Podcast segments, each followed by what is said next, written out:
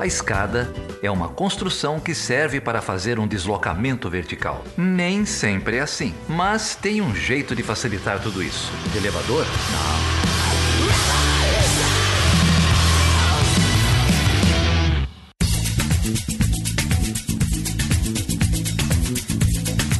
Seja bem-vindo e seja bem-vinda a mais uma edição do Chutando a Escada. O meu nome é Geraldo Zaran. E eu sou a Débora Prado. E aí, Débora, tudo bem? Tudo bem, Geraldo, e você? Você gostou da, do desaparecimento do nosso ministro da Educação? Nossa, eu amei. Agora, a fuga foi um negócio de impressionante, né?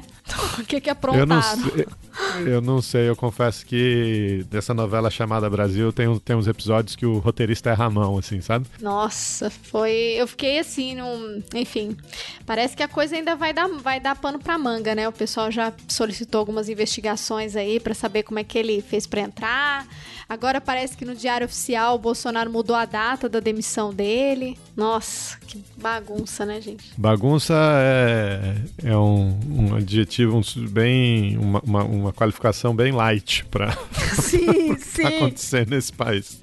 Não, o que eu acho engraçado é o pessoal, não, ele tá sendo perseguido e ele vai fugir da ditadura do Supremo e não sei o que, o pessoal, do, né, bolsonarista. Eu falei, gente, imagina se fosse o Lula, por exemplo, fazendo um negócio desse. Nossa.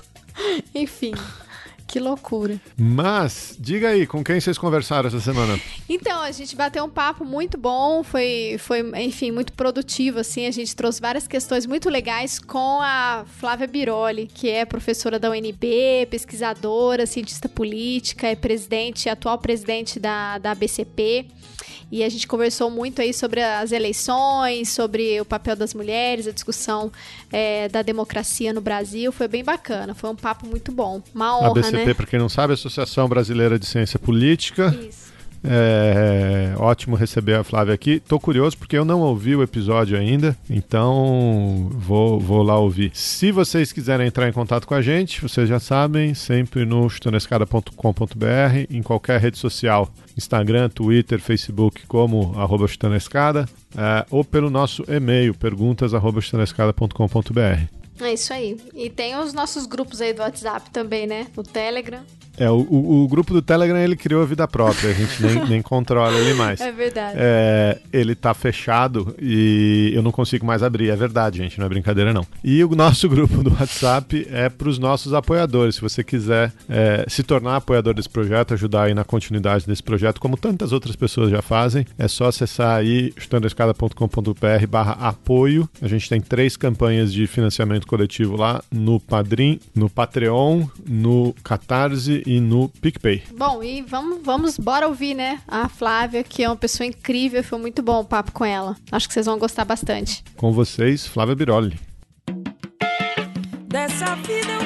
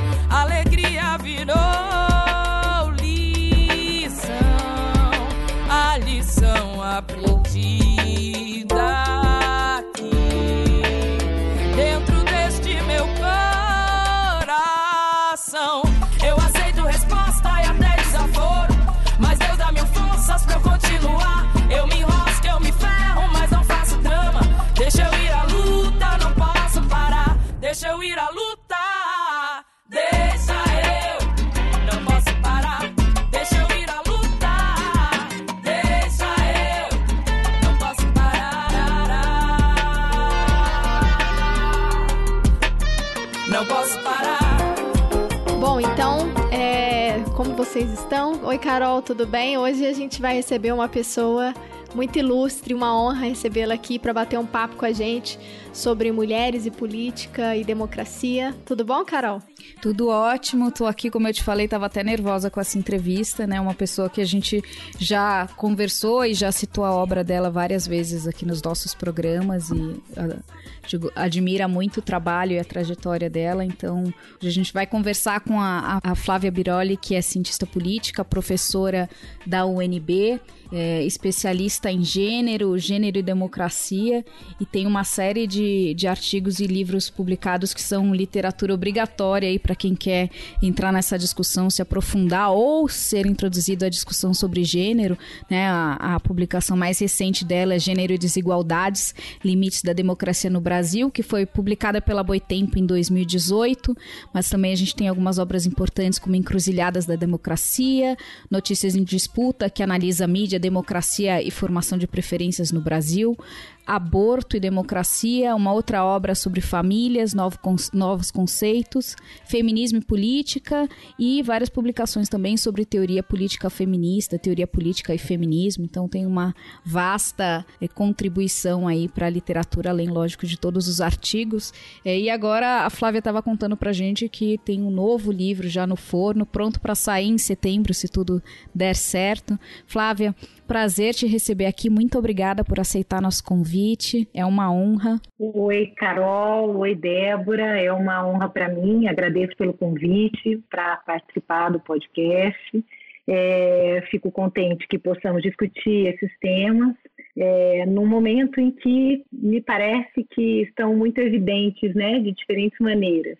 Seja porque aquilo que a gente discutiu, talvez parecendo ser mais abstrato para as pessoas, como é o caso da divisão sexual do trabalho, das relações de cuidado, agora com a pandemia, se torna tão forte no cotidiano né, de todo mundo seja porque nós estamos aí, né, num ritmo avançado de transformações no nosso regime político, na nossa democracia, em que as questões de gênero são importantes. É, a gente está num, num momento onde todas essas desigualdades ficam ainda mais latentes, visíveis, né? E uma tentativa aí de silenciamento grande dessas questões, principalmente a questão de gênero, né? E quanto isso passa transversalmente. Eu vou te pedir para começar falando, então, para matar a curiosidade sobre essa sua obra, que já está aí pronta para sair, né? Se puder falar para a gente um pouco sobre ela. Tá. Agora, já durante a pandemia é, eu terminei junto com dois colegas, a professora Maria das Dores Campos Machado, é, que é da UFRJ, e o professor Juan Vagione, que é da Universidade Nacional de Córdoba, um livro que resulta de uma pesquisa que nós fizemos sobre a reação à agenda de igualdade de gênero e de diversidade sexual na América Latina. É, nós é, começamos explorando as reações ao que foi chamado pelos grupos conservadores, sobretudo grupos conservadores religiosos, de ideologia de gênero. Né? Então, analisando as campanhas, eu particularmente, na minha parte do livro, fiz uma análise dos protestos de rua em várias partes da América Latina é, contra essa chamada ideologia de gênero, para entender quais valores estavam circulando, que narrativa sobre o que é que, afinal, ameaça as pessoas no gênero, né? Por que, que o gênero, como conceito, como categoria analítica, de repente saltou para o centro de uma série de controvérsias políticas. E é, esse livro vai sair ainda esse ano pela editora Boitempo também. É, eu tive esse prazer de trabalhar com a Maria das Dores e o Juan, que há muitos anos são pesquisadores é, das relações entre religião e política. É, eu, eu nunca tinha trabalhado tão diretamente com religião e política, embora tenha, em textos anteriores, livros anteriores, analisado as disputas em relação ao direito ao aborto no Brasil. E com isso, claro, me aproximei né, da tanto dos argumentos quanto das estratégias de atuação política dos grupos religiosos, tenho orientado trabalhos sobre isso, mas desta vez foi interessante porque ao trabalhar com pesquisadores que dedicam a sua carreira há muito tempo, o seu né, os seus esforços de investigação a essas relações entre religião e política, eu acredito que eu também pude, sabe, é, construir uma, uma compreensão, uma análise mais complexa, mais matizada desse mundo, né, dos valores, dos argumentos, religiosos no que diz respeito aos direitos das mulheres, aos direitos da população LGBT e como eles são mobilizados nas disputas políticas, né? Porque é, no caso brasileiro, voltando um pouco para o Brasil de maneira específica, a gente viveu em 2018 uma campanha presidencial em que muitos temas se misturaram, né? Na na apresentação de um projeto é, para o Brasil que continha é, valores aí tradicionais misturados a componentes autoritários e a uma proposta econômica ultraliberal para o Brasil. E naquele momento muita gente se espantou né, é, sobre a centralidade, com a centralidade que o gênero assumiu. Né? E, uhum. Então, me parece que para entender isso é preciso também entender o papel que os tradicionalismos morais têm, os conservadorismos e, claro, né, os atores religiosos conservadores na política. E qual é a, qual é a leitura ou que conclusão que você chega analisando é, esse, esse cruzamento entre essa variável aí de um aumento de conservadorismo e principalmente um conservadorismo religioso, né, com a questão de gênero no Brasil e essa demonização, né, da, do, do debate de gênero? É, é, nesse livro a gente trabalha com um entendimento é, de que existe de fato uma reação. E isso é, é, sempre muito complicado porque a gente poderia se perguntar, uai, mas houve algum momento em que é, estivemos numa sociedade em que não se reagiu né, às mudanças nas relações de gênero, às mudanças nos papéis de mulheres e homens, é, na moral sexual, sempre houve reações, né? Uhum. Mas nosso entendimento é de que hoje há reações que se voltam especificamente para as formas de politização das hierarquias de gênero, das desigualdades de gênero que ocorreram nas últimas décadas. Então, do que nós estamos falando? Né? De um processo em que essas hierarquias e essas desigualdades deixaram de ser vistas como naturais em muitos espaços, seja na pesquisa acadêmica, seja no âmbito dos direitos humanos, no judiciário, na definição de leis a partir dos congressos de diferentes países, seja no ambiente internacional, né, das organizações internacionais, em que novos parâmetros para se pensar essas desigualdades, as vulnerabilidades das mulheres, das pessoas LGBT se estabeleceram e se transformaram em diretrizes que influenciaram é, a, a, política, o modo de atuação dos grupos em diferentes países. Né? Então a gente entende que hoje a reação é a essa politização, é, de maneira simplificada, a essa politização progressista, a essa politização que produziu novos direitos a partir justamente do entendimento de que não é natural, por exemplo, que mulheres e homens exerçam as mesmas ocupações e as mulheres tenham uma remuneração em média 25% menor que a dos homens. Que não é natural que as mulheres, hoje, é, circulando por diferentes espaços na esfera pública, sofram assédio e violência pelo fato de serem mulheres. Né? Que não é natural que a gente tenha mais de 50% do eleitorado é, composto por mulheres, cerca de 47% das pessoas filiadas a partidos políticos no país é, são mulheres, mas a gente tem aí uma luta para chegar a 15% de representação feminina no Congresso Nacional. Né? Então, Conforme tudo isso deixou de ser apresentado como um dado da natureza ou como uma escolha das mulheres, muito se deslocou nessas relações. Né? Então, nosso entendimento é de que as reações hoje elas procuram repolitizar o gênero com um apelo renovado à ideia de que as desigualdades são naturais é de que determinadas violências podem estar relacionadas a valores que têm de fundo uma crença. Então, por exemplo, o entendimento de que a homofobia não pode ser criminalizada porque ela está ligada a um, um, conjunto de valores morais. Né? Então, a reação ela traz como um novo patamar de politização do gênero, né? Por isso que a gente passou a ver essa discussão em espaços em que ela não estava.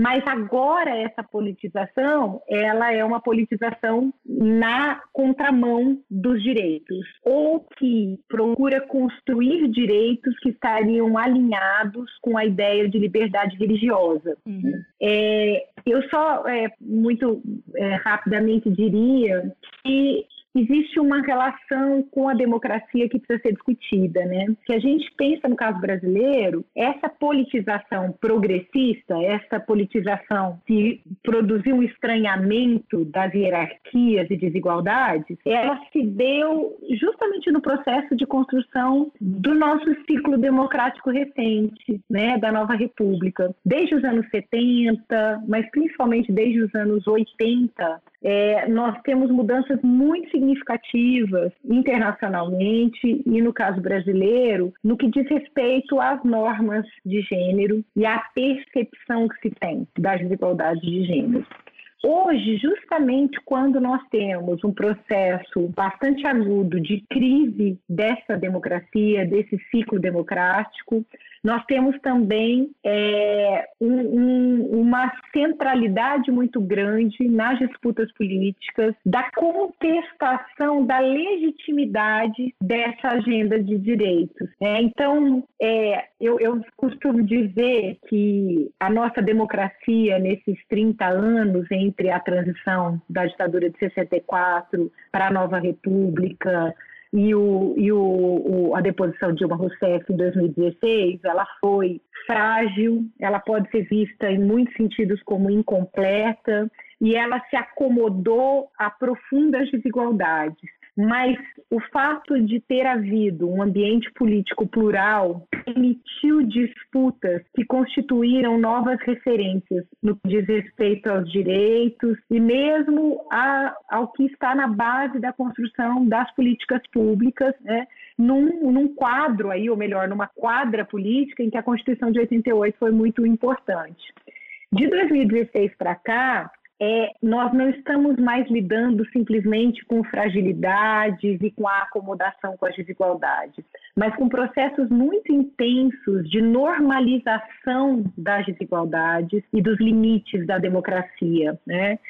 E um deles vem justamente com a contestação de, da agenda de direitos humanos e nela da agenda de direitos das mulheres, da população LGBT. Né? Nessa pesquisa que nós fizemos, é, que resultou nesse livro, que, que vai sair no segundo semestre pela Boitempo, é, nós detectamos que essas disputas elas mobilizam muito não só a ideia de liberdade de crença como justificativa para se legitimar é, agendas contrárias a direitos de minorias, né, mas também o entendimento de que existiria a possibilidade de se construir regimes democráticos com base numa ideia de maioria cristã. É algo que remete, inclusive, à política estadunidense, essa noção de maioria cristã, mas ela tem sido ativada para justificar restrições nos direitos e violências. Né? Então,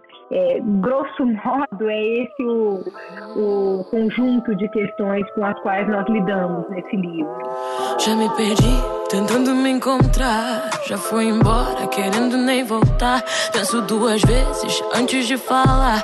Porque a vida é louca, mano, a vida é louca. Sempre fiquei quieta, agora vou falar. Se você tem boca, aprende a usar. Sei do meu valor e a cotação é dólar. Porque a vida é louca, mano, a vida é louca.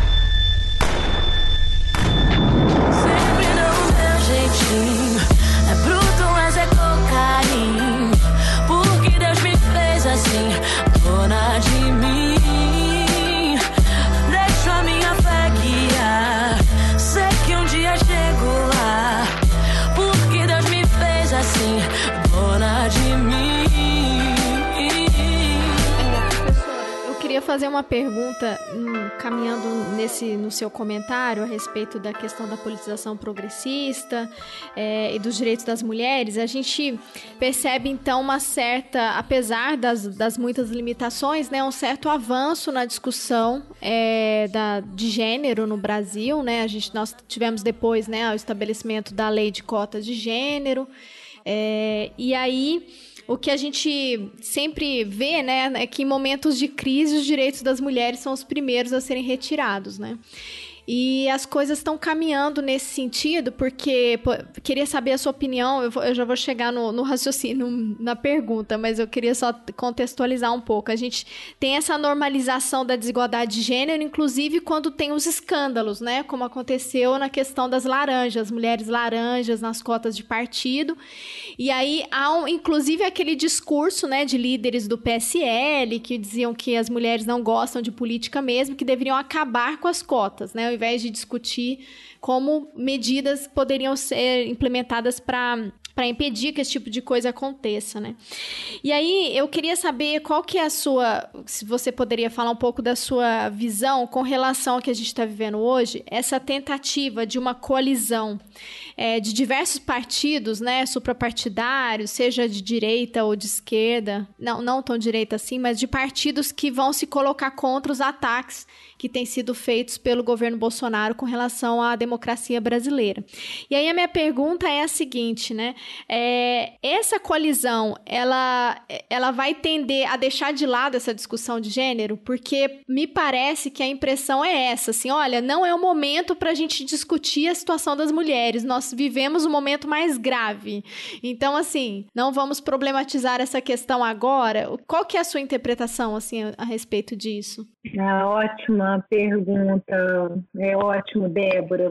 É, bom, você até mencionou, né, que em situações de crise política e econômica, é, a, a, as mulheres é, se tornam é, mais vulneráveis no jogo político, vulnerabilizadas, porque as crises econômicas incidem sobre contextos de desigualdades prévias, né? E tem também uma, uma discussão em diferentes contextos sobre o quanto a agenda de direitos das mulheres é, e agenda de minorias políticas, né? as mulheres não são minorias sociais, mas são uma minoria política, elas se tornam é, uma, uma moeda no sentido muito específico, né? é, é aquilo que rapidamente se considera que deve ser deixado de lado para evitar conflitos né, para evitar controvérsias. É, eu acho que a gente pode é, se lembrar né, de 2018, no período eleitoral, quando o maior protesto e a maior articulação em termos horizontais, amplos, contra a candidatura de Jair Bolsonaro veio das mulheres, né, do movimento Ele Não, e houve depois uma série de análises que atribuíam a esse movimento o fortalecimento da candidatura de Bolsonaro na semana seguinte seguinte: é, naquele momento aconteceram duas coisas super importantes para se entender o fortalecimento da candidatura de Jair Bolsonaro. Uma foi que foi justamente aquele o período em que as igrejas evangélicas, dizendo assim de maneira geral, é, claro que, que tem as diferenças, mas aderiram às principais igrejas evangélicas brasileiras, aderiram à campanha de Bolsonaro e aderiram muito fortemente, né, levando a campanha para dentro dos cultos, para o contato com as pessoas que são fiéis dessas igrejas. Então, isso aconteceu naquele momento. E um outro elemento é que as notícias falsas, as chamadas fake news, foram utilizadas em toda a campanha, mas naquele momento especificamente para deslegitimar o movimento Ele Não, os movimentos das mulheres, é, inclusive com uma, uma estratégia que tem sido muito comum para deslegitimar a agenda de igualdade de gênero, de diversidade sexual, que é trazer o entendimento de que se trata de um conjunto de pessoas cuja moralidade é desviante em relação à moralidade da maior parte da população. Então, é uma espécie de moral minoritária que nós deveríamos, então, restringir, porque existe um risco muito grande. E se utilizou isso, né? Imagens falsas, é, generalizações. Bom, neste momento em que nós temos uma ampliação das alianças é, de resistência ao desmonte da democracia brasileira, que já vem de alguns anos, mas que passa nesse momento por um processo muito sério, né, de, de com riscos muito grandes, de que nós tenhamos um fechamento do regime. É, nós precisamos deixar muito claro que não se negocia com agenda de direitos, não se negocia com agenda de justiça social. Uma democracia que deixe de lado os direitos das mulheres, uma democracia que desconsidere a agenda de justiça social, é uma democracia muito seletiva. Né? Então, se nós vamos construir alianças em defesa da democracia, que essa democracia seja qualificada como uma democracia que não deixa para trás as mulheres, ou que não coloca um véu sobre a violência sofrida pelas mulheres, as formas sistemáticas de exclusão das mulheres da política brasileira. Né? É, você mencionou as cotas, Débora. Então, a história da legislação de cotas no Brasil, ela nos ajuda a compreender essas dinâmicas de limitação à cidadania das mulheres, né? Porque se a gente está falando de um regime democrático que repõe sistematicamente uma situação de subrepresentação gritante, como é o caso da brasileira, né? O Brasil é um dos países do mundo com as menores taxas de participação, é, os menores índices de participação política de mulheres. Então, esse é um regime que deixou muito a desejar do ponto de vista da cidadania feminina. Né? É, eu, em outro momento, quando conversávamos, falei sobre como politizar o gênero da perspectiva dos movimentos de mulheres, dos movimentos feministas, dos movimentos LGBT, foi mostrar que as desigualdades não são algo natural, né? No caso da participação política, foi preciso, na produção acadêmica, no debate público, mostrar que não se trata de uma escolha das mulheres, né? que esses baixos índices de participação eles se devem, na realidade, a uma série de obstáculos é, que se impõem à participação política das mulheres. É, a legislação de cotas foi adotada, essa atual que nós temos hoje, ela foi adotada no Brasil em 1997 que antes teve uma legislação em 95 que se aplicava às eleições municipais de 96, mas a legislação que nós temos é de 97. Né? Então, ela determina que as listas eleitorais partidárias tenham no mínimo 30% de candidatos de um dos dois sexos. Né? Na prática, 30% de mulheres. E se aplica aos cargos de é, deputado estadual, deputado federal e vereador. Né? Então, a, as câmaras de vereadores, as assembleias legislativas e a Câmara dos Deputados. É, o que, que aconteceu que fez com que, apesar da existência desde 97 dessa legislação, nós em 2010 apenas tenhamos chegado a cerca de 20% de candidaturas de mulheres. Em 2014 é que nós chegamos perto dos 30%. E apenas nas eleições de 2018 ultrapassamos o patamar de 10% de mulheres eleitas para a Câmara dos Deputados. Bom, muito brevemente. Num primeiro momento, os partidos fizeram uma interpretação da legislação é, que os levou a apenas reservar os 30%. Eles entenderam que, como a lei falava em reserva de 30%, eles não precisavam preencher é, 30% da lista partidária com candidaturas femininas. Então, com isso, não é que a gente não elegia, a, a, nossa legislação de cotas não conseguia atingir o efeito de candidaturas femininas numa quantidade estabelecida aí nesse patamar de 30% no mínimo, né? Bom, isso mudou apenas em 2009, né, em que a, a, a, legislação foi modificada e se incluiu a obrigatoriedade de preenchimento desses 30%, Mas de lá para cá, há uma disputa muito grande para incrementar a legislação, porque o que, que acontece? No Brasil, o sistema é, eleitoral ele é de listas abertas sem ordenamento prévio. Então você pode ter lá 30% de mulheres, mas esses 30% não receberem apoio do partido, não terem recursos para fazer campanha, né?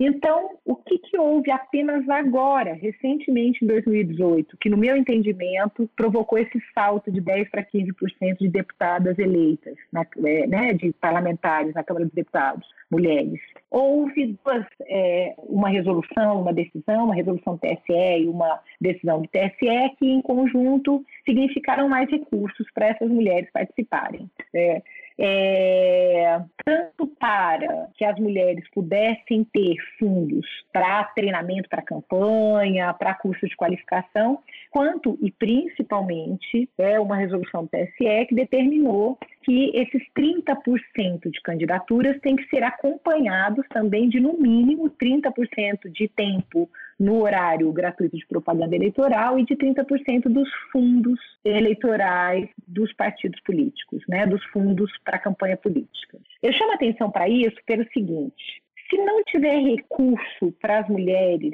participarem em condições de maior igualdade, não tem efetividade da legislação de cotas existente. Né? Então, a, a, nossa legislação ela mostra que, além de um, né, um certo descompasso com o nosso sistema eleitoral, é, é, preciso que os atores políticos se comprometam com as condições de igualdade de participação política das mulheres. Não adianta dizer que mulher não quer participar, como têm dito alguns líderes políticos da direita brasileira. É, isso tem acontecido bastante, porque vejam bem, depois que se é, tornou possível punir os partidos políticos e depois dessa decisão que determina que tem que ter dinheiro para as campanhas femininas, os partidos se viram numa situação complicada. É porque eles podem ser punidos se não cumprirem a legislação e eles têm que, de fato, dirigir uma parte dos seus recursos para as mulheres candidatas. Então, qual foi a via assumida? Dizer, olha, vocês não sabem como é difícil conseguir mulher para se candidatar. Né? Eu, eu acho importante se chamar atenção para o fato de que as mulheres no Brasil elas participam muito, elas participam de movimentos sociais, elas participam de sindicatos, elas são cerca de 47% das pessoas filiadas aos partidos políticos. Que elas não conseguem se candidatar, o que elas não conseguem se eleger. Né? Então, bom, num momento como esse, em que a gente está vivendo uma crise política tão intensa, não faz sentido a gente deixar de lado este que é um conflito básico da democracia brasileira. Porque nós estamos falando de mais 50% do eleitorado, né, com as suas condições de participação efetiva restrita por obstáculos que são colocados pelos próprios atores políticos. Né?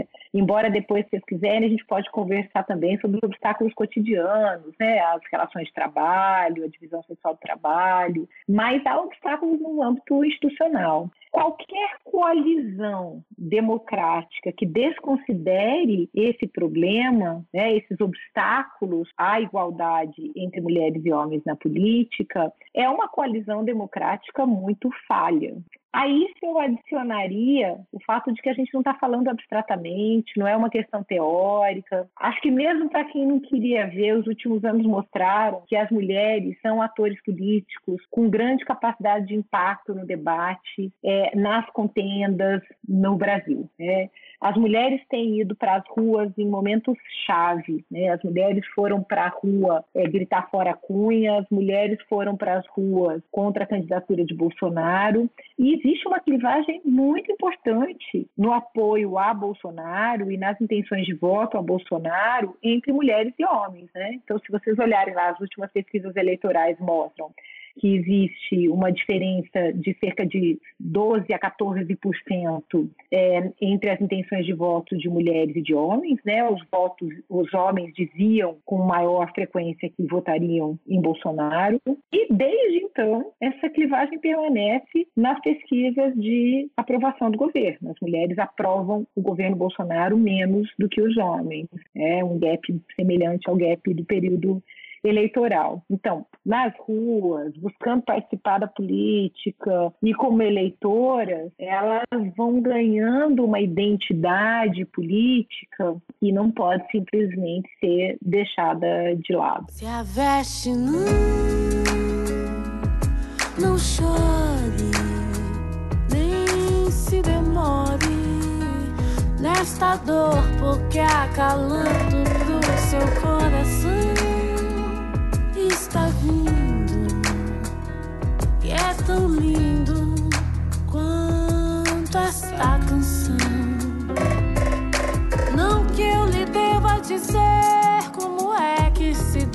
sofrer.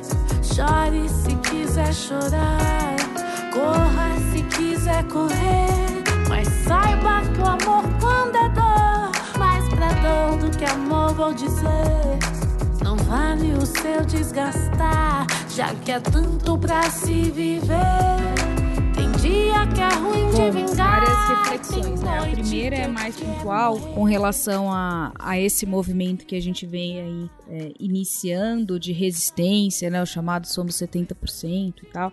É, e eu não, ainda não consegui me posicionar em relação a ele, então talvez você possa me ajudar. Mas eu gostei muito da sua reflexão de que direitos não se negociam, né? E nem se abre mão. É, e aí a gente vê justamente isso, um ranking do que é prioridade, do que fica de fora nesse momento de fazer uma oposição é, mais única, né, em relação a, a esse governo, por uma questão até muito legítima, mas então, como é, o que a gente vê é esse furto, né, da, de uma agenda de gênero dessa, dessa pauta, dessa discussão. Então, como se posicionar, já que a gente não abre mão dos nossos direitos, é como se posicionar em relação a esse tipo de organização. Que talvez isso tenha a ver com o outro ponto que eu gostaria de levantar em relação à participação das mulheres na política, que a gente vê aí um movimento de dois extremos, né, que eu até estava conversando no, nos bastidores bastidores aqui com, com a Débora, mas a gente vê de um lado um aumento das mulheres é, via os partidos mais conservadores e muito aliado a esse, é, esse crescimento da representatividade das igrejas neopentecostais, né, da participação da igreja, das igrejas neopentecostais na política, e aí a gente vê pastoras, e o exemplo mais emblemático talvez seja a Damares, né, dessa representação dessa mulher bem conservadora, é, canalizando votos, então tendo essa inserção, que aí acho que tem a ver com essa questão da, da do indicador qualitativo também desse aumento da participação. E de um outro é, extremo a gente vai ver os partidos é, de mais é, vamos colocar mais extrema esquerda né é, também com candidatas mulheres e, e, com deputadas mulheres principalmente muito emblemáticas também mas com uma agenda é, forte né nessa questão de gênero que também então a gente vê uma polarização para os dois extremos né dessa participação das mulheres mulheres e, e, talvez uma ausência aí de um centro, né? Onde as mulheres ocupem esse, esse espaço no centro. Mas a, a pergunta que eu queria te fazer, a primeira é essa, como se posicionar, e a segunda é por que que mesmo os partidos de esquerda, eles têm tanta dificuldade em promover mulheres nos seus partidos, né? É, será que essa, isso se trata de uma concepção, e aí é a, a, a questão, uma concepção que mesmo esses partidos de esquerda, eles têm um comportamento misógino em relação à participação das mulheres na política e o entendimento de política de Estado é uma política fundamentalmente masculina. E aí, quando a mulher vai participar, ela vai participar numa agenda mais assistencialista ou na sociedade civil, né, em outras esferas do espaço público, mas não no Estado. Eu, eu, vou começar por essa questão da resistência hoje, e depois eu volto para essa da representação política de mulheres, da participação, que daí dá, dá também para juntar as suas perguntas com a questão da representação substantiva, né? Se depois Débora quiser entrar é, nessa, nessa conversa também, é, eu sigo, Débora. Não, é, eu, ia, eu ia caminhando nesse sentido, né? De como existem é, alguns trabalhos já, né? Que já superaram bastante essa discussão, que embora ela seja importante, dos 30%, né? Como assim, o carimbo, né? Que isso foi lá nos anos 70, 70, final dos anos 70, que se tivesse 30% é, de representatividade, isso seria suficiente para a gente pensar em igualdade de gênero de mulheres na política. Mas aí depois a gente tem toda uma revisão da literatura, né? Inclusive na América Latina, que vai mostrar que isso não necessariamente resultou em projetos de lei, né, em participações de, de, de, de, candidatas, e no caso de mulheres eleitas, né, que trouxeram a agenda de gênero, né, e aí começou a discutir também essa questão da representatividade, mas do ponto de vista mais de, de quem são essas mulheres, né, porque, e aí vai muito do que a Carol falou, né, a gente os 30% é como se fosse a base do que a gente precisa. Eu queria que você falasse um pouquinho mais sobre isso, assim, para a gente também, né? Sobre essa questão de que quando a gente fala da, das mulheres que foram eleitas agora o ano passado, nós tivemos muitas lideranças progressistas, mas também o contrário, né, aconteceu. A gente sabe que as mulheres, a situação das mulheres brancas, por exemplo, é muito melhor, né, do que das mulheres negras, né, que é uma discussão que você fez também no livro, né. Enfim, se você pudesse comentar com a gente sobre isso também. Bom, primeiro eu queria colocar para vocês a minha posição em relação à representação feminina, os mecanismos para promover a, uma maior representação de mulheres nos espaços institucionais. Eu entendo que existe um problema nas democracias quando elas sistematicamente repõem os seus corpos coletivos de representantes como grupos de homens, sobretudo com características muito específicas, como são é, na maior parte é, da, da, América Latina. Então, homens brancos, homens com um, uma, uma certa característica do ponto de vista da sua inserção de classe é, então, do meu ponto de vista, um regime político que se repõe ao longo do tempo como um regime que pertence aos homens, ele tem falhas do ponto de vista de uma norma ou de um ideal democrático muito importante. Né? Então, há uma falha nas democracias quando elas se repõem sistematicamente como democracias masculinas. Dito isso, eu tenho o entendimento de que não basta eleger mulheres, mas um regime que repõe a sua condição de é, regime de homens, ele tem que ser questionado como tal. Né? Então, é, nós precisamos encontrar dispositivos que permitam ampliar a participação política das mulheres, ampliar a representação das mulheres, e há muitas razões para isso. Né? Nós estamos falando de de sociedades nas quais as desigualdades existem em diferentes clivagens. Né? É, o Brasil é uma sociedade organizada de maneira racial, né? então é, eu não tenho dúvida de que é nos entrecruzamentos entre raça, classe e gênero que as vulnerabilidades se produzem, que as inseguranças se estabelecem, e aí eu estou pensando em insegurança em relação à violência, mas também em incertezas quanto à possibilidade de se viver, de se ter integridade física, de se ter dignidade. Né? Então, eu não tenho dúvida quanto a isso. Né? A vulnerabilidade é interseccional, as desigualdades são interseccionais. Né? Mas há um componente de gênero incontornável na reprodução do nosso sistema político, da nossa política como política masculina. E a gente está falando de algo bem específico. A gente está falando de um espaço onde se definem regras, onde se definem alocações de recursos que terão um efeito muito direto sobre as vidas das mulheres. Mas elas não estão lá. Elas não estão lá para influenciar essas decisões, elas não estão lá para brigar, para disputar é, os enquadramentos que definem que é mais justo assumir uma determinada política ou outra, né, aprovar uma determinada lei ou outra. É, então, acho que é muito importante a gente deixar de lado a, a ideia, isso é, para mim é bem forte, de que porque um sistema mais aberto às mulheres elege mulheres conservadoras, então talvez a questão não seja a gente bater na tecla da exclusão de gênero, da reprodução masculina da política. Nós precisamos deixar claro que existem mecanismos de reprodução da política como espaço dos homens precisamos modificar isso. Né? Quando isso se modifica, elegem-se mulheres com diferentes posições. Né?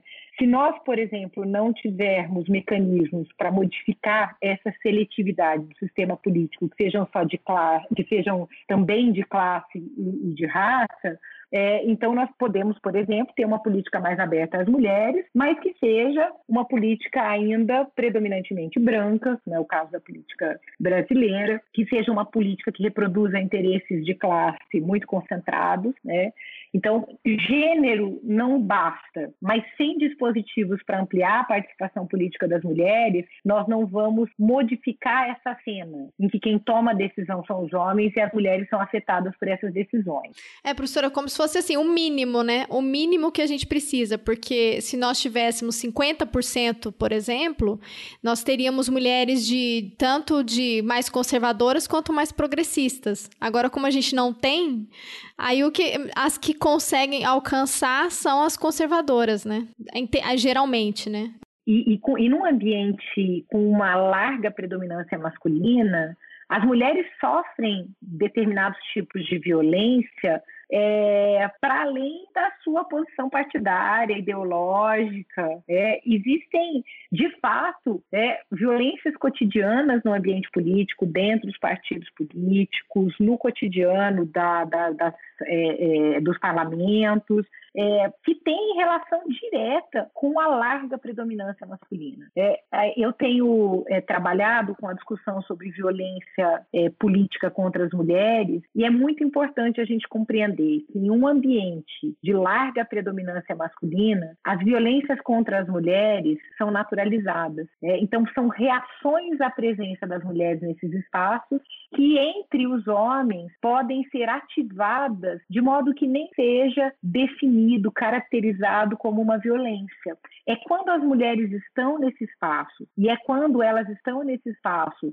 de maneira mais é, é, forte, né? É, tanto numericamente quanto na sua condição de fazer valer as suas posições dentro dos seus partidos políticos, por exemplo, que essas violências ganham nome. Né? Assédio é chamado de assédio, violência econômica é chamado de violência econômica, é, humilhação é chamado de humilhação, e isso não fica sendo perpetuado como se fosse natural. É, eu queria falar sobre a questão das mulheres conservadoras, da eleição das mulheres conservadoras. Nós elegemos é, mais é, candidatos e candidatas com pautas conservadoras e até mesmo de extrema direita nas eleições de 2018. Né?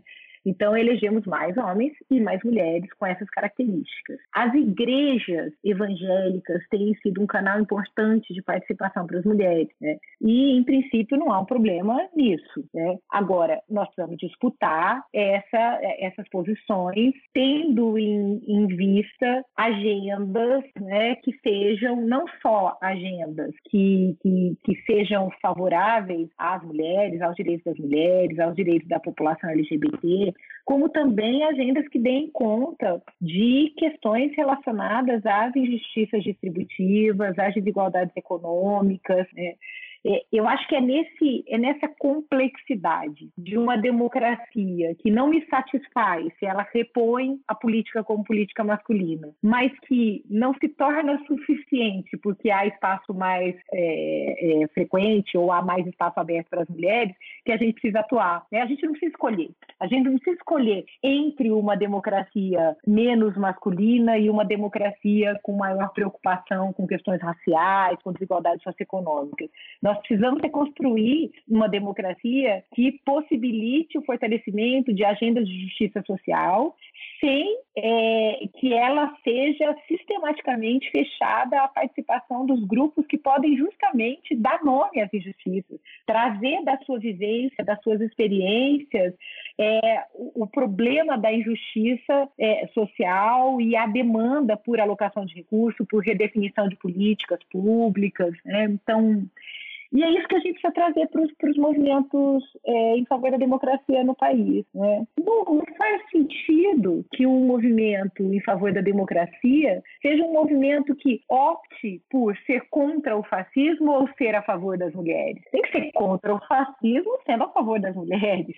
Ser contra o fascismo sendo antirracista. Que movimento que pode fazer frente ao autoritarismo e ao fascismo e não nomear o racismo no país? E não nomear a violência contra as mulheres? Mulheres, o sexismo no país, né? É, eu pensei daí falar um pouquinho sobre os, os Somos 70%, esses, essas frentes amplas é, democráticas hoje no Brasil. Mas se vocês quiserem que eu toque mais em algum ponto aí sobre a questão das mulheres, não, eu só queria comentar que esse é um tema que você apontou que eu acho assim muito importante nessa discussão sobre a violência política de gênero, né? Porque ela não escolhe partido. Né? Nós vimos isso no ano passado, né? Mulheres é, deputadas sendo atacadas, né? Na Câmara, sendo atacadas nas redes sociais, independentemente da cor política, né? E, inclusive, elas fizeram um movimento, né? Uma iniciativa, uma campanha na Câmara, acho que foi ano passado. É, eu tô, tava tentando resgatar aqui a, a notícia, mas eu acho que a, a campanha se chamava Uma Letra Muda Todo o Contexto e falava sobre essa registrar os casos de constrangimento, né, das mulheres durante a sua atuação política, porque é, é uma realidade difícil e constante, né? É, entre, se a gente for pensar é, sobre isso, assim, acho que essa, essa é uma das causas pelas quais muitas mulheres desistem de continuar na política também, né? Porque é muito difícil. Eu vejo o que a Dilma passou, por exemplo, quando eu volto, assim, vejo, eu falo, nossa, eu não daria conta. Como ela é uma mulher forte, porque é muito difícil, né? Muito difícil ser mulher no Brasil e ainda atuar na política é muito mais, né? A gente viu ali, né, na, na campanha pelo impeachment, na violência sofrida pela presidente Dilma Rousseff, a gente viu é, como a violência contra as mulheres na política, a violência de gênero na política pode ser cruel, né? Pode ser de fato perversa. Ali nós tivemos assim de maneira muito aberta, né, as formas que essa violência pode assumir. E o que a gente lê é, nos estudos sobre diferentes partes do mundo e acompanha, no caso das experiências das mulheres políticas no Brasil, é que elas sofrem violências cotidianamente. Elas podem ser em graus diferentes, mas elas sofrem realmente no cotidiano. Eu comentei que essa violência é caracterizada como uma reação né, à presença das mulheres no espaço, e a gente pode dizer, como você falou sobre a resistência né, delas de, de participar, que essa violência ela é uma maneira de aumentar os custos para a participação política das mulheres. Né? É, é, é difícil construir uma carreira política é, para quem não está na posição ali chave, né? familiar, de políticos, uma certa posição no âmbito empresarial que facilita a construção de carreiras políticas. Para quem não está nessas posições é muito difícil. Existe custo para mulheres e para homens, mas o custo para as mulheres que a violência política traz, ele é muito acentuado. Né? Aí a gente olha para os dados de reeleição e entende né, por que, que as mulheres se recandidatam menos que os homens. Mulheres incríveis, às vezes, com uma energia política enorme, desistem de se recandidatar, né, porque não querem mais passar por aquilo que passaram. É muito triste, né?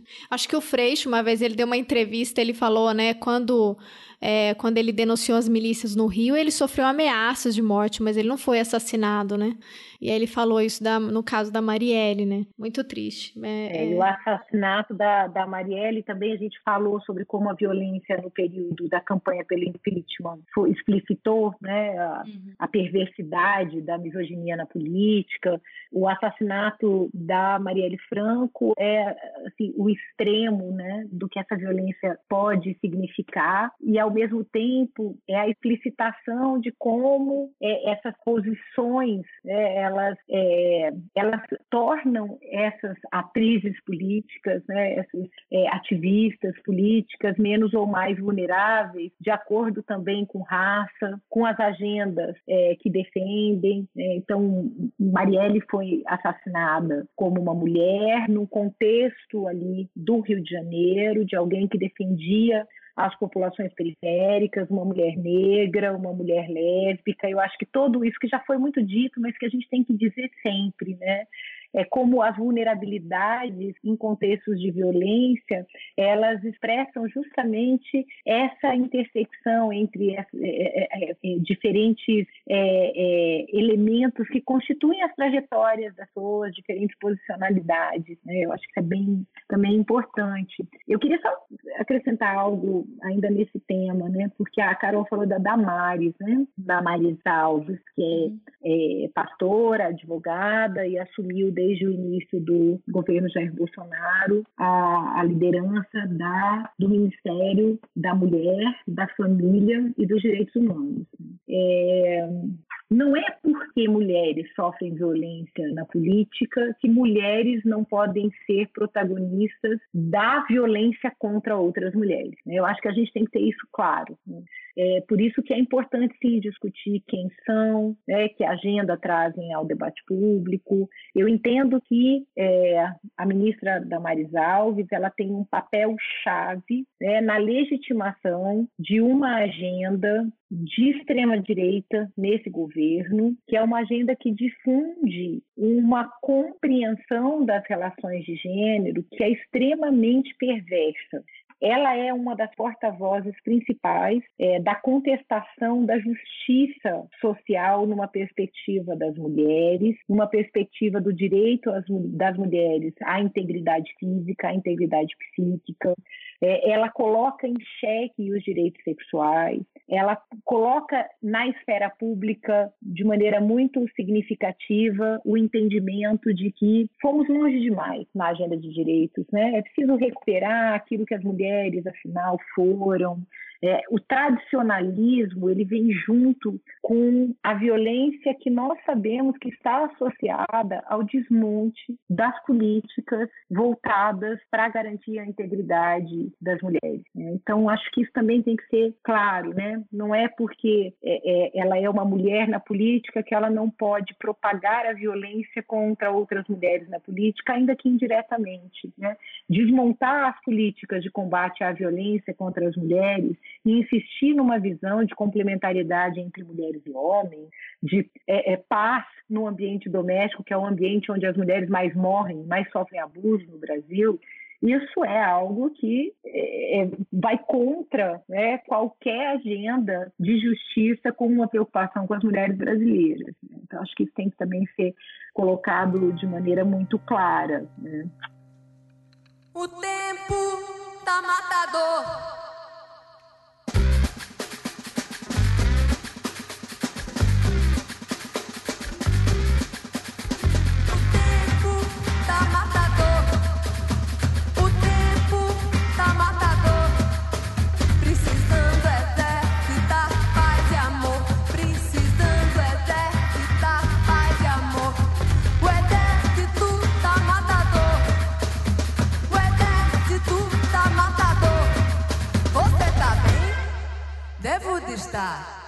É interessante o quanto esse esse governo e essa agenda ela vem, né, parte de um entendimento de que direitos acabam virando é, obrigações para todo mundo de ter determinado comportamento, né?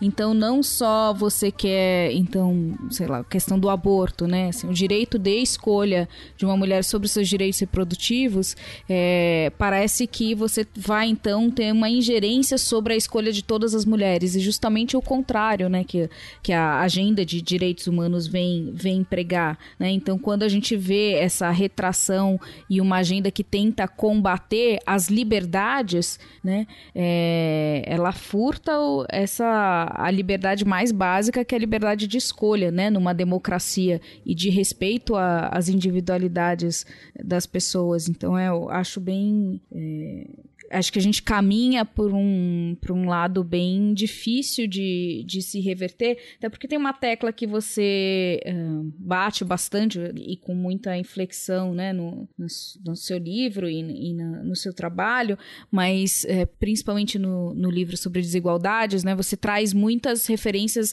às normas, às leis, né, então ao quanto a gente vem num processo de normatização de igualdades do ponto de vista da estrutura formal né?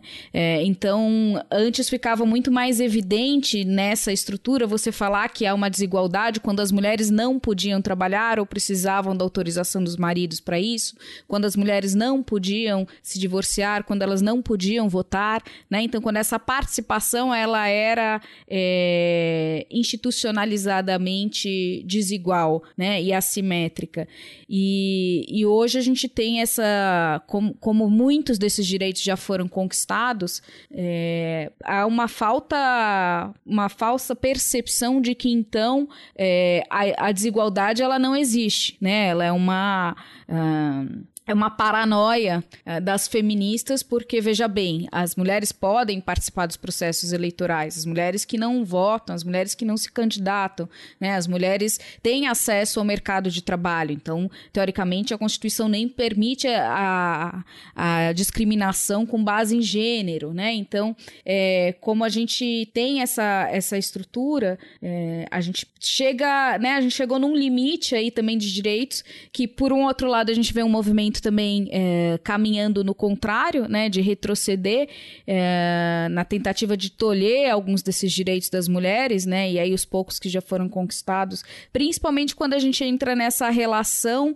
é, entre mulher e família, mulher e, e, direitos reprodutivos, né, que acho que é, é, talvez a agenda onde haja mais controvérsia, né, até o próprio presidente, quando ele faz os seus discursos, é, ele não se opõe à, à participação da mulher mulher da política, participação da mulher na economia e tudo mais, mas quando a gente entra nessa agenda é, que para mim é a maior violência que tem contra a mulher é, é, a privação dela sobre o controle do seu próprio corpo, né? É, não tem não tem forma mais violenta e restritiva é, de tolher da mulher o seu, o seu direito de existência se você tolhe dela o direito de escolha, né? É, e quão difícil é avançar nessa pasta, né? Em vários vários, governos, né? A dificuldade que a gente teve até agora. É, Carol, e é, é interessante porque a gente é, talvez a, a, a, não é sozinha, mas talvez seja até fácil a gente definir a agenda do direito ao aborto como a agenda mais controversa é, entre as diferentes questões que o feminismo trouxe à tona ao longo das últimas décadas a agenda é, em relação à qual tem sido mais difícil construir alianças, inclusive no campo da esquerda, né? Uhum. É, embora seja possível, né? A gente é, sabe pelo, pela maneira como a legislação direito ao aborto avançou, inclusive em países é, de maioria católica, como a Itália, né? Com muitas reações, mas avançou. É, mas eu, eu, acho interessante observar é, como, do questionamento a um direito como o direito ao aborto, que eu concordo com você, que coloca ali em xeque a integridade física e psíquica das mulheres, coloca em xeque a liberdade de escolher é, de uma maneira muito profunda, né? São é, é questões que dizem respeito ao corpo e ao projeto de vida das pessoas pessoas de uma maneira que tem implicações emocionais, implicações muito fortes para a identidade das pessoas, né? É, então, acho que a questão do direito ao aborto é de fato muito central. Mas é interessante a gente observar como, nesses anos recentes, essa reação contra a agenda da igualdade de gênero ela acabou transformando em questões controversas é, algumas agendas que não eram assim definidas. Né? Então, é, só para dar um exemplo para vocês, é, no Brasil, a gente viu com as candidaturas laranja surgirem essas é, essas concepções sobre a domesticidade das mulheres. É, a própria ministra Damaris Alves também já Alves várias vezes já ecoou essas é, concepções. É, tem sido alguém que, que fala sobre como é bom as mulheres poderem estar em casa etc. Né? É, mas há algumas situações, como no caso do Paraguai, por exemplo, em que há uma das leis da região da região né, da América Latina proibindo é, conteúdo que discuta as relações de gênero nas escolas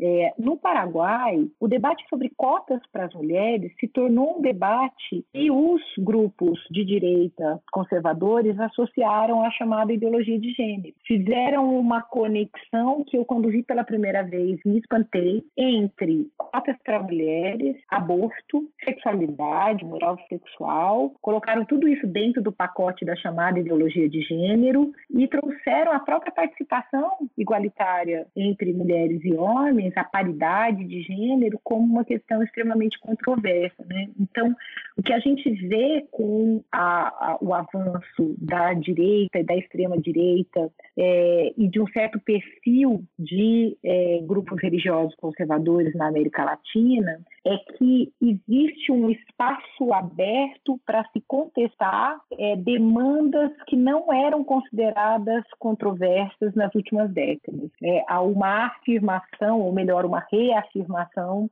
de visões tradicionais sobre as relações entre mulheres e homens, sobre a sexualidade, é, aí, falando mais livremente, não é assim algo que eu, que eu já tenha pesquisado, mas a partir né, das leituras, das observações uhum. que a uhum. gente faz quando trabalha com esses temas, eu acho que tem uma questão intergeracional em que a gente tem que prestar atenção. Sabe, não é à toa que essa discussão sobre ideologia de gênero, que por toda a América Latina tem sido feita muito fortemente a partir de uma campanha chamada Con mis hijos no te metas, né, não se meta com os meus filhos, ela tem um foco na escola, nas crianças, nas adolescentes e nos adolescentes. Me parece que, além da politização pró-direitos das relações de gênero, que foi promovida pelos movimentos feministas, pelos movimentos de direitos humanos, pelos movimentos LGBT, é, há também mudanças sociais muito importantes, que são mudanças, eu falo isso no meu livro de 2018, mudanças no cotidiano das relações, na moralidade sexual, na conjugalidade, nas relações entre é, gerações, né? E, e, isso eu digo assim com mais liberdade, como eu falei, não é algo que eu estou pesquisando especificamente, mas há uma resistência a essas mudanças por parte é, de é, pessoas pessoas conservadoras que têm encontrado uma canalização política para esse conservadorismo na reação aos feminismos, na reação ao, à agenda da igualdade de gênero. Né? Então, é, tem tensões que dizem respeito a mudanças é, no cotidiano que estão sendo canalizadas, me parece, como inseguranças morais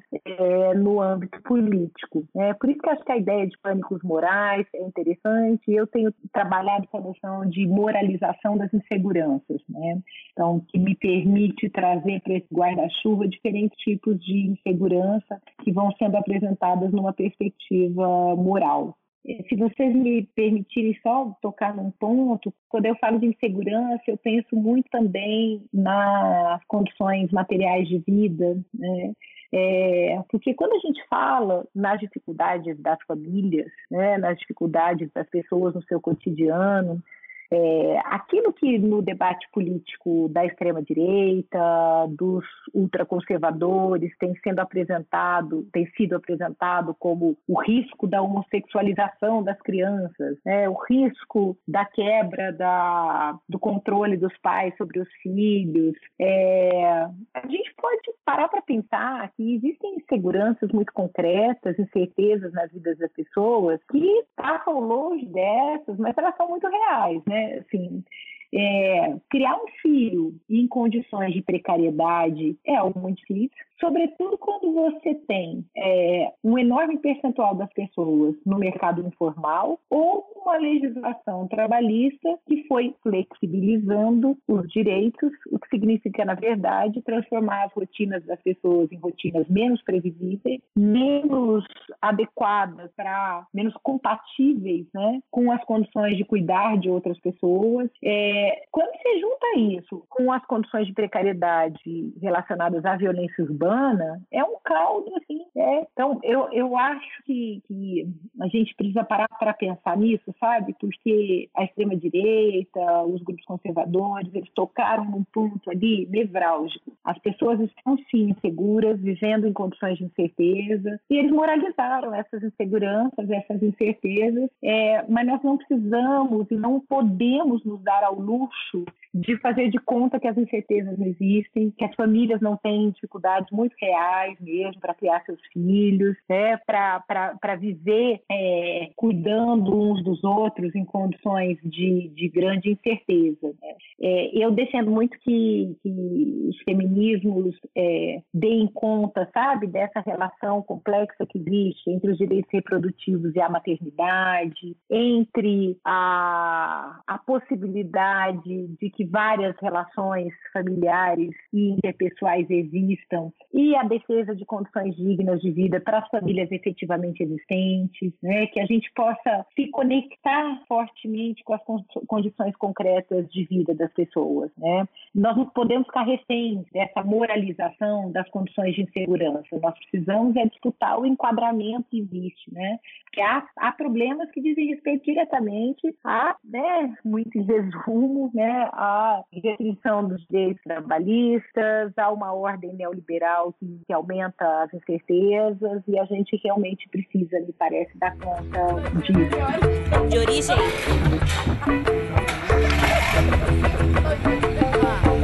Dizem aí que a minha gíria me torna sem conteúdo melhor que não saber nada e pensar que sei de tudo é o que eu falo independente do meu dialeto certo ou errado. Cada um manda o recado, tem seu gesto.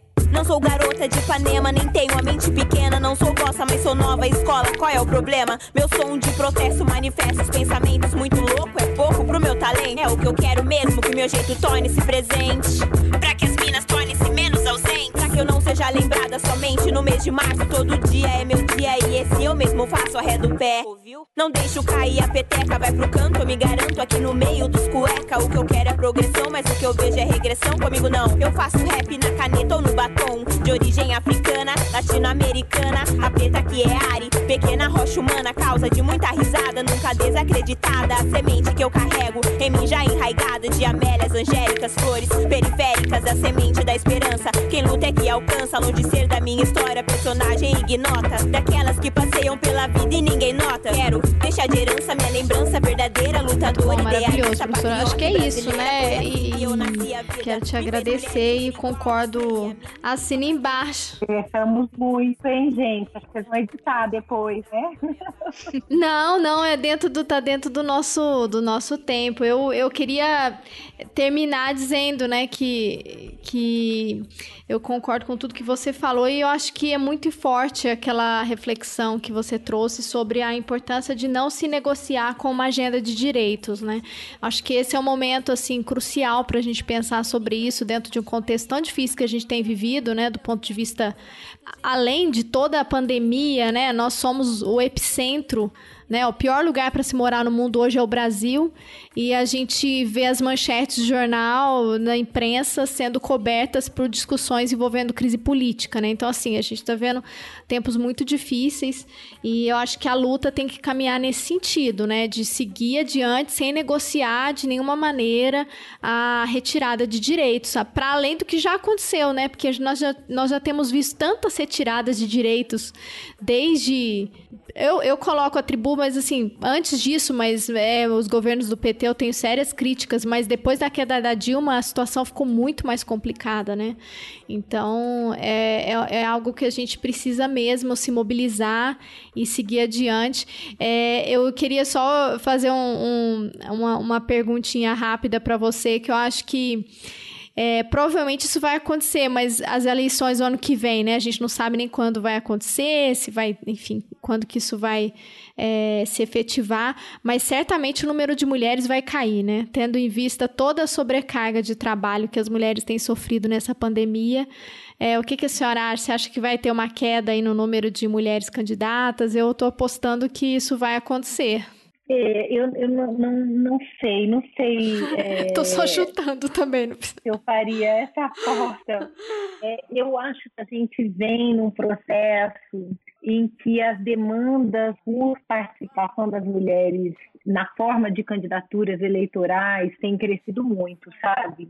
É, eu fico impressionada com a multiplicação de movimentos é, voltados para eleição de mulheres, para capacitação de mulheres. É, olha, eu trabalho com essas temáticas há algum tempo e eu nunca vi tanta coisa acontecendo, tanta gente discutindo esse tema como nos últimos anos, né?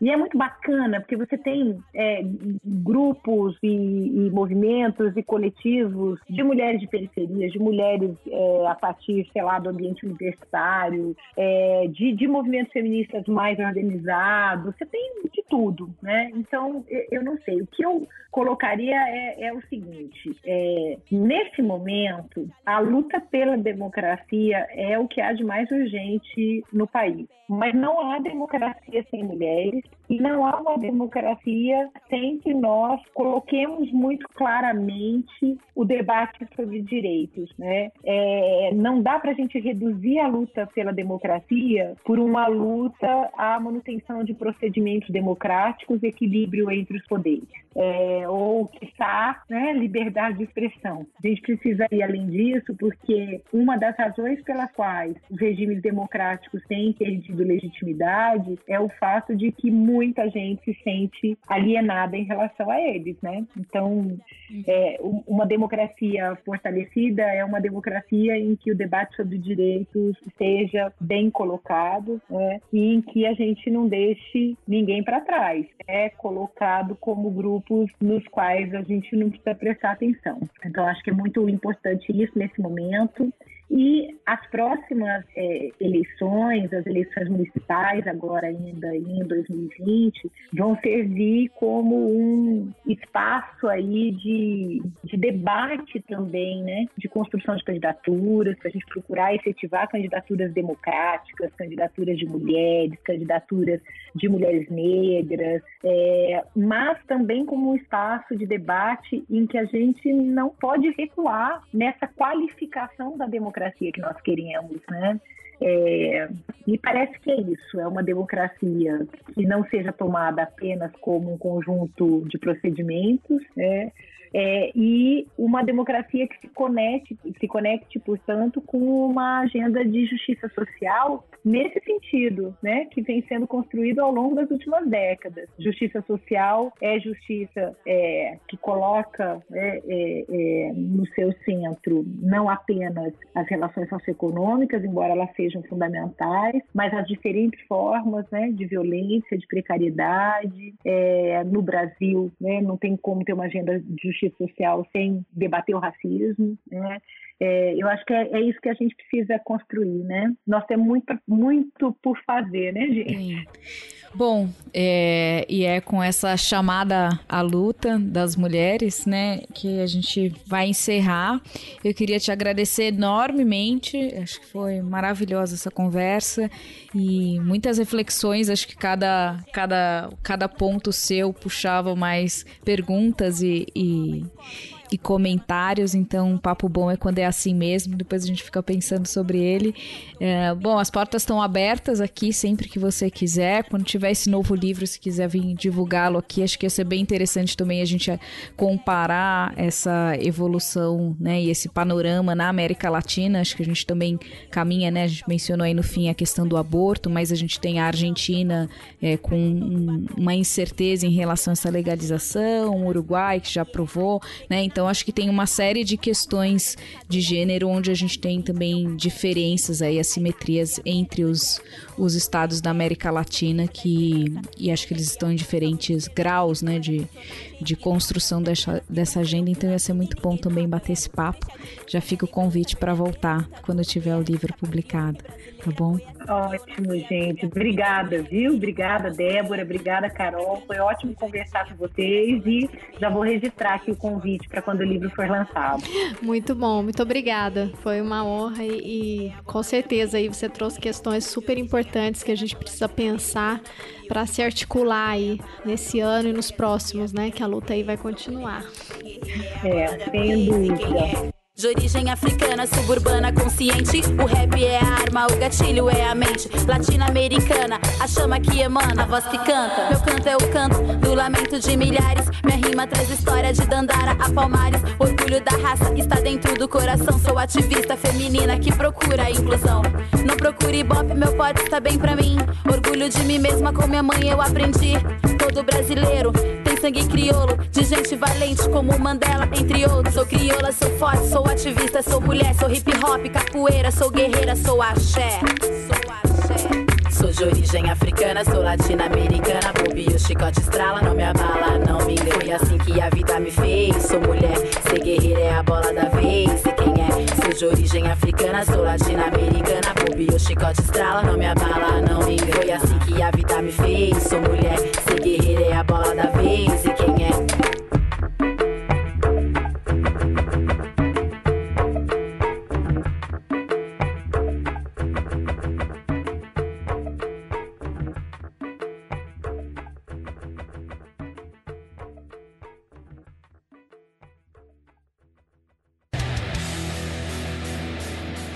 Você acabou de ouvir mais um episódio do Chutando a Escada. Para apoiar, acesse chutandoaescada.com.br barra apoio.